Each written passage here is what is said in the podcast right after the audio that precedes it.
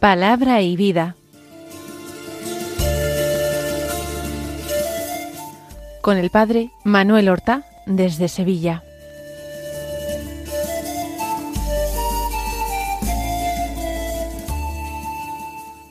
En el nombre del Padre y del Hijo y del Espíritu Santo. Amén. Alabados sean Jesús y María. Muy buenos días, queridos amigos, oyentes de Radio María y seguidores de nuestro programa Palabra y Vida. Hoy es el jueves de la segunda semana de Adviento. Yo les recordaba al comienzo del Adviento que este año resulta particularmente corto, ya que el cuarto domingo de Adviento coincide en el día en que se celebra la Nochebuena. La Navidad es el lunes. Eso quiere decir que la cuarta semana de Adviento queda reducida al domingo y al domingo por la mañana, porque ya por la tarde se celebra la Navidad. Es un Adviento corto. Estamos en la segunda semana el jueves. Ya hemos avanzado la mitad, más de la mitad del adviento. Es el momento de avivar en nosotros la esperanza. Nosotros no podemos hacer gran cosa, pero la gracia de Dios en nosotros puede obrar maravillas, puede realizar milagros. Adviento es tiempo para pedir, para suplicar esa gracia, para creer que aunque en nuestro camino cristiano nos hayamos tropezado y hayamos caído mil veces, a pesar de todo, de todos nuestros extravíos, hay esperanza para nosotros. El Señor está a nuestro lado, el Señor nos alienta, el Señor nos deja cada día ese alimento de su palabra para que nosotros convirtamos nuestro corazón. Vamos pues a emprender la jornada de hoy que va a ser acompañada por unas bellísimas lecturas y por la fiesta de un importante santo que fue maestro de oración. Este jueves, no lo he dicho todavía, es el 14 de diciembre. Y el 14 de diciembre la Iglesia celebra la fiesta de San Juan de la Cruz, doctor de la Iglesia, uno de los grandes maestros de oración y de vida interior que el Señor ha suscitado a lo largo de toda la historia de la Iglesia. Nuestro santo nació en la provincia de Ávila, concretamente en el pueblecito de Fontiveros, seguramente en el año 1542. No sabemos qué mes y qué día, algunos aventuran la hipótesis de que nacería el día de San Juan Bautista el 24 de junio. Vivió una infancia y una adolescencia llena de pobreza extraordinaria. Tenía un hermano mayor, Francisco, mayor, mucho mayor que él, que actuó casi de padre de él, porque su padre falleció y también un hermanito que murió de corta edad y que era el segundo de la familia, quizás víctima incluso del hambre, de la malnutrición.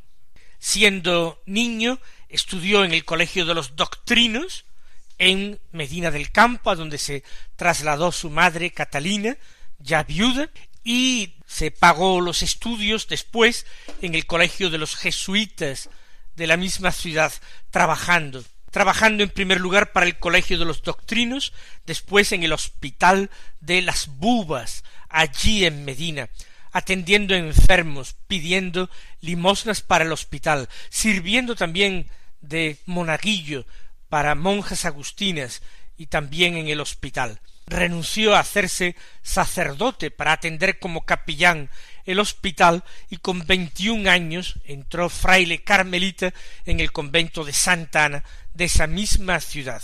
Realizó estudios con calificaciones extraordinarias, una gran brillantez, pero no llegó a terminar todos los estudios teológicos que podía. Se ordenó sacerdote, dijo su primera misa en Medina del Campo y allí conoció a Santa Teresa de Jesús, que había ido a fundar en Medina su segundo monasterio reformado. Antes había fundado el de San José de Ávila. Mm, con la patente, la licencia del nuncio de su santidad, para fundar más conventos, ella acudió en segundo lugar a Medina y allí tuvo lugar una entrevista entre el jovencísimo San Juan de la Cruz y Teresa, una entrevista de la cual nació ya la reforma de los frailes. Junto con otro fraile de su orden, Fray Antonio de Jesús, él dio comienzo en Mancera la primera, el primer ensayo de vida de los descalzos, de los frailes carmelitos descalzos, practicando una vida de intensísima pobreza y de contemplación. Luego ocupó algunos cargos en la orden dedicados a la formación, como eh, superior de estudiantes y ayudante o maestro de novicios él mismo, eh, tanto en Pastrana como en otras ciudades. Fue destinado a Ávila como confesor de las monjas de la Encarnación, cuando Teresa, a pesar de que era ya eh, una monja reformadora y fundadora, había sido elegida priora de este monasterio y él, ella pidió que fuese Juan de la Cruz. Él y otro compañero vivieron en una casita propiedad del monasterio algún tiempo. Allí fue prendido por los mismos frailes de su orden, los que no habían querido pasar a la reforma descalza, y encarcelado en el convento de Toledo, del que logró escapar con muchas peripecias, y durante unos años participa en el nacimiento, crecimiento y consolidación de los carmelitas descalzos. Al principio solamente casas de descalzos, luego formaron una provincia propia para más tarde, mucho más tarde, ya después de haber muerto la Madre Teresa de Jesús en Alba de Tormes, constituir una orden religiosa distinta, nueva. Fue destinado a distintos conventos, notablemente al de Segovia, también al de Granada, los Cármenes de Granada, donde precisamente escribió muchas de sus obras, en el Calvario, cerca de Beas de Segura, en Jaén, finalmente él fue a Úbeda a curarse, dice él, de unas calenturas que tenía, y allí en Úbeda falleció santamente en el año mil quinientos noventa y uno. Más tarde su cuerpo, a instancias de una señora devota, doña Ana de Peñalosa, fue trasladado a Segovia, en ese convento por el que él tanto había hecho y del que fue prior, y allí, en la iglesia del convento de Segovia, muy cerca de la ermita de la Fuencisla, donde se venera la patrona de Segovia, allí están los restos de San Juan de la Cruz, que fue declarado doctor de la Iglesia y uno de los grandes maestros de oración de la Iglesia de todos los tiempos. Pero vayamos ahora, sin más dilación, a la palabra de Dios y en concreto al Evangelio que se proclama en la liturgia de la misa de hoy, de San Mateo, del capítulo once, los versículos once al quince, que dicen así, en aquel tiempo dijo Jesús al gentío. En verdad os digo que no ha nacido de mujer uno más grande que Juan el Bautista. Aunque el más pequeño en el reino de los cielos es más grande que él. Desde los días de Juan el Bautista hasta ahora, el reino de los cielos sufre violencia, y los violentos lo arrebatan. Los profetas y la ley han profetizado hasta que vino Juan. Él es Elías, el que tenía que venir, con tal que queráis admitirlo. El que tenga oídos, que oiga. El texto que hemos escuchado, que no es muy largo, tampoco es demasiado difícil a la hora de entregarnos su sentido general. Sin embargo, hay una serie de detalles que pueden hacerlo oscuro y se prestan a diversas interpretaciones. Con la mayor sencillez, porque este comentario va orientado a la oración, a mover los afectos, a encender el corazón de amor o de fe y de esperanza, pues sin hacer alardes ninguno de exégesis, porque no somos un especialista en Biblia y no pretendemos tampoco dar lecciones de Sagrada Escritura. Desde la fe vamos a decir algunas cosas sencillas para entenderlo mejor y quizás sacar tema para nuestra oración. Jesús está enseñando al gentío. No se trata, por tanto, de una enseñanza reservada a sus apóstoles o a sus discípulos en general. Todos los que están allí pueden escuchar esto y pueden llegar a entenderlo. Entenderlo la parte más clara, la parte más profética, necesitarán la fe, necesitarán el Espíritu Santo para que les hable. Se va a referir a un personaje especial, un personaje que es una de las figuras del Adviento, el protagonista del Evangelio del pasado domingo. Si se acuerdan ustedes, el pasado domingo leíamos un texto no de San Mateo, de San Marcos, pero que contenía la predicación de Juan el Bautista. Pues bien, Jesús se refiere a Juan Bautista y dice, no ha nacido de mujer uno más grande que Juan el Bautista. ¿Esto qué quiere decir? ¿Que Juan el Bautista es más grande que la Santísima Virgen María? Porque la Santísima Virgen María también nació de una mujer, seguramente de nombre Ana, su madre. ¿Es que Juan el Bautista es más grande que María? De ninguna manera. ¿Y más grande que José? De ninguna manera. ¿Y tendremos que anteponerlo a los apóstoles, por ejemplo? Eh, tampoco. Jesús no quiere decir esto. Nosotros entenderemos mucho mejor estas palabras si descubrimos que en aquel momento se está operando una transición extraordinaria que divide la historia de la humanidad en dos, en un antes y en un después. Y Jesús se encuentra allí precisamente con Juan en el umbral de la historia en la plenitud de los tiempos. El pasado fue tiempo de promesas, promesas que se le hicieron hasta en el paraíso Adán y Eva, cuando se les aseguró una victoria definitiva que alcanzaría su posteridad, su descendencia sobre la serpiente que les había engañado. Ya en el paraíso Dios da esperanza al hombre. Afirma que el final será un final feliz, porque Él, Dios, no ha creado al hombre para la desgracia y para la ruina, sino para la vida y la felicidad. Promesas a Noé, promesas a los patriarcas, empezando por Abraham, hasta la historia de José, que está cargada de promesas, promesas a Moisés, al pueblo del Éxodo, promesas en tiempo de los jueces de Israel, promesas a través de los profetas, promesas a David, de que de su descendencia nacería el Mesías. Y todos los profetas, Isaías, Jeremías, Ezequiel, Daniel, que nosotros llamamos los profetas mayores. Y después los doce profetas menores, empezando por Oseas y terminando por Malaquías. ¿Y cómo termina Malaquías, el último de los profetas menores, su profecía?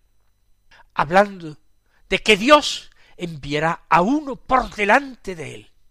Se refiere al día de Yahvé, el día de la intervención de Dios, el día de la venida de Dios para juzgar, el día de la venida de Dios para juzgar. Sería preparado ese día terrible, día de juicio, por un emisario, por un enviado. A partir de la venida de nuestro Señor Jesucristo, ya no es el tiempo de las promesas, es el tiempo del cumplimiento de las promesas hechas a Adán, a Noé, a Abraham y a todos los patriarcas, a Moisés y al pueblo en el desierto, a los jueces, a los reyes, a los profetas de Israel. Es el tiempo del cumplimiento. Y Juan Bautista, en el quicio, en el umbral, pero todavía dependiendo de el Antiguo Testamento, porque Juan Bautista es hombre que renueva y recuerda las promesas. Él viene a preparar a alguien que no está lejano, sino a alguien que ya está en medio de ellos. Él no lo descubre en una visión profética, él lo ve con sus propios ojos de carne y lo señala con el dedo como el anciano Simeón en el templo, en el episodio de la presentación de Jesús, en el templo él podría decir también, porque mis ojos han visto a tu Salvador, a quien has presentado ante todos los pueblos, luz para alumbrar a las naciones y gloria de tu pueblo Israel.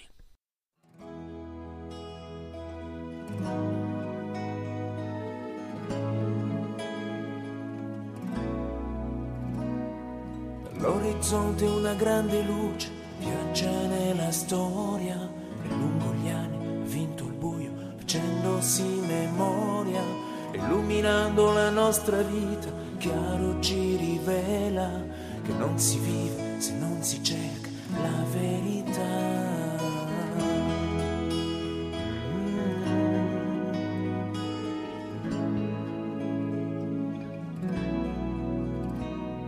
Da mille strade arriviamo a Roma, sui passi della sentiamo l'eco della parola che risuona ancora da questo muro, da questo cielo, per il mondo intero. E vivo oggi è l'uomo vero, Cristo tra noi, siamo. Ese es Juan, es el hombre más grande habido en, en ese tiempo de promesas, pero no el hombre más grande en el tiempo del cumplimiento, porque Juan es profeta. Juan enlaza totalmente con Malaquías, enlaza con toda la tradición profética de Israel, enlaza con Elías, que es considerado en el pueblo de Israel como el verdadero padre y príncipe de profetas. En ese sentido es el más grande. Pero Jesús mismo añade, aunque el más pequeño en el reino de los cielos es más grande que él. El reino de los cielos incoado, empezado en este mundo, no consumado en la gloria, en la eterna bienaventuranza. El reino de los cielos que ha empezado ya aquí, porque donde está Dios está el cielo, y Dios está con nosotros. Jesús es Emmanuel, y además afirma, yo estaré con vosotros todos los días, hasta el final de los tiempos, hasta el final del mundo. Y cumple su promesa por el Espíritu enviado, y cumple su promesa en la Eucaristía y su presencia en los sagrarios y en la celebración de la misa cotidiana en todo el mundo.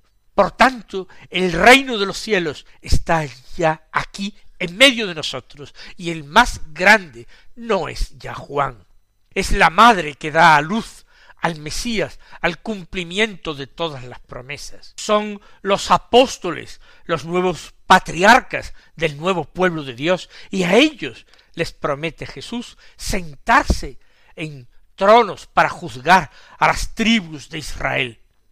Por tanto, el más pequeño en el reino de los cielos es más grande que el más grande de los hombres todavía en el tiempo de las promesas en el Antiguo Testamento. Creo que de esta manera podemos entender mejor Jesús lo que dice, y nosotros podemos dar gracias, infinitas gracias, porque hemos nacido en el tiempo de las promesas, porque aunque somos pecadores e ignorantes, porque aunque somos pequeños, nosotros podemos llegar a ser, por la infinita misericordia de Dios, más dichosos que incluso los grandes personajes del Antiguo Testamento. Si es verdad que acogemos a Cristo Jesús en nuestro corazón y nos entregamos a Él, a amarle con todo nuestro corazón, con toda nuestra alma y con todas nuestras fuerzas. Entonces, siendo los más pequeños y con menos méritos, podemos ser los más grandes en el reino. Y ahora Jesús hace una aclaración que a nosotros incluso nos llena un poco también de oscuridad. Dice, desde los días de Juan el Bautista hasta ahora el reino de los cielos sufre violencia y los violentos lo arrebatan. ¿A qué se refiere Jesús? Algunos lo interpretan en un sentido espiritual, diciendo que para alcanzar el reino de los cielos el hombre tiene que hacerse violencia. ¿Acaso no decía Jesús que era necesario negarse a sí mismo?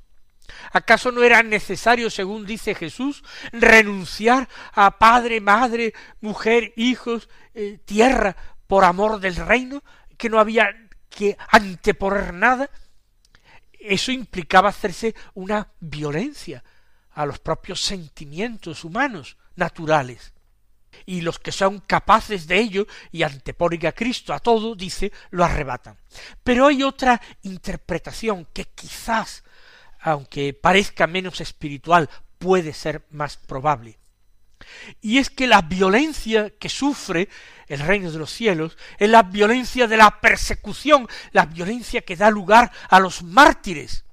Y los violentos que arrebatan el reino se lo arrebatan a las almas para las que estaba destinado el reino.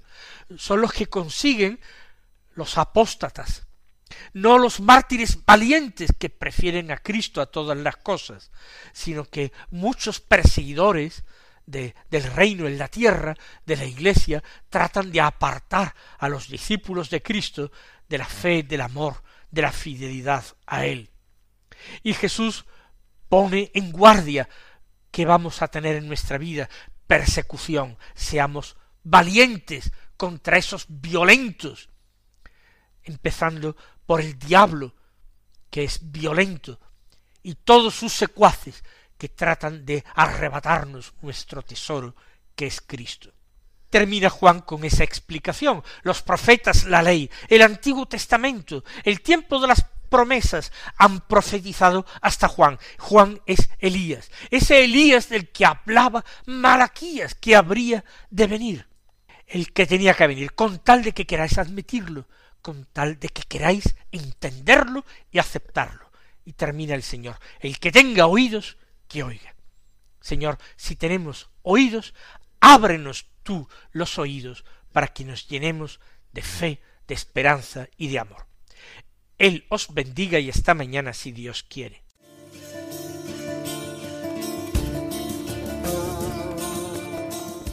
Han escuchado en Radio María Palabra y Vida un programa que dirige el padre Manuel Horta.